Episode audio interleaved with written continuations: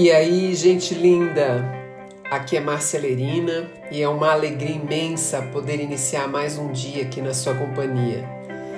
Seja muito bem-vinda, seja muito bem-vindo ao nosso podcast, que é um ambiente de troca, de reflexão para fazermos um dia na mais alta energia.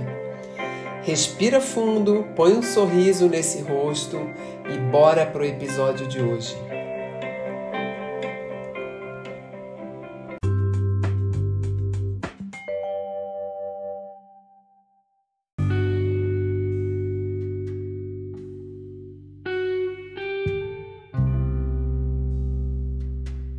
O instinto do corpo é quando você fareja, sabe?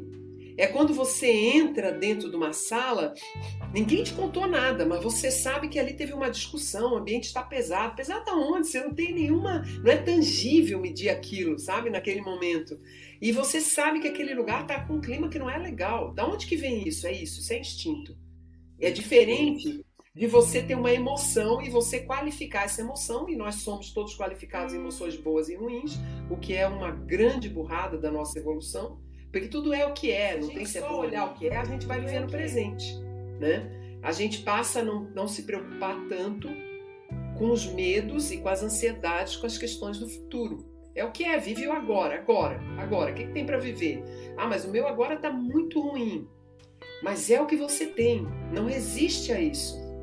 Deixe esse ruim tomar conta de você para que você ache qual é o fluxo que você faz para passar por ele. Porque a vida não é sobre o que é bom ou o que é, o que é ruim. A vida é sobre o que funciona. Todo tempo a vida vai buscar o que funciona.